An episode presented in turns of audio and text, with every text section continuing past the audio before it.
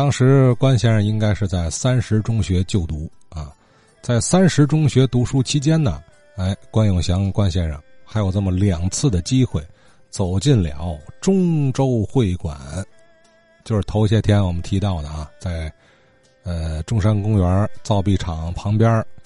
客居天津的河南人很早很早建立的那家中州会馆。这些日子呢，大伙议论这个小官一带。以及河北新区一带，使我呀有体会，就是我们三山中学呀所坐落的位置啊，竟然是一个历史底蕴这么深厚的一个区域，有众多的这个历史遗迹。这个我们学校呢，就曾经啊跟这个中州会馆的这个戏台有一点交集。怎么回事呢？就在六四年、六五年左右吧，我们学校呢调来一个新的总支书记，叫蒋明桥，他是一个专业警官。嗯，由于呢，当时这个中州会馆是属于啊解放军一个炮兵师的司令部，这个司令部的领导呢跟我们的书记呢是老战友，所以说我们呢在六四六五年呢，我记得呀借他们的礼堂开过两次大会，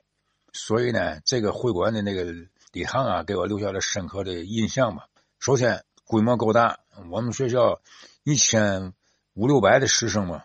在那召开大会，你想想当然呢，这规模不会太小。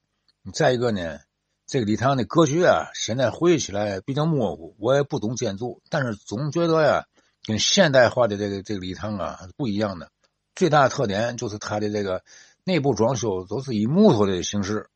它好像是有二二层楼，而且二层楼的这个观众席啊，呃，向两侧延伸。两侧的呢，有好像有一个一个格一个格，不是不是包厢不知道啊，格一个格一个格的那种结构，这些东西在我脑里边印象还是很深的，细说说不出来，但是印在我脑里边，给人的感觉都非常舒适的一个场所。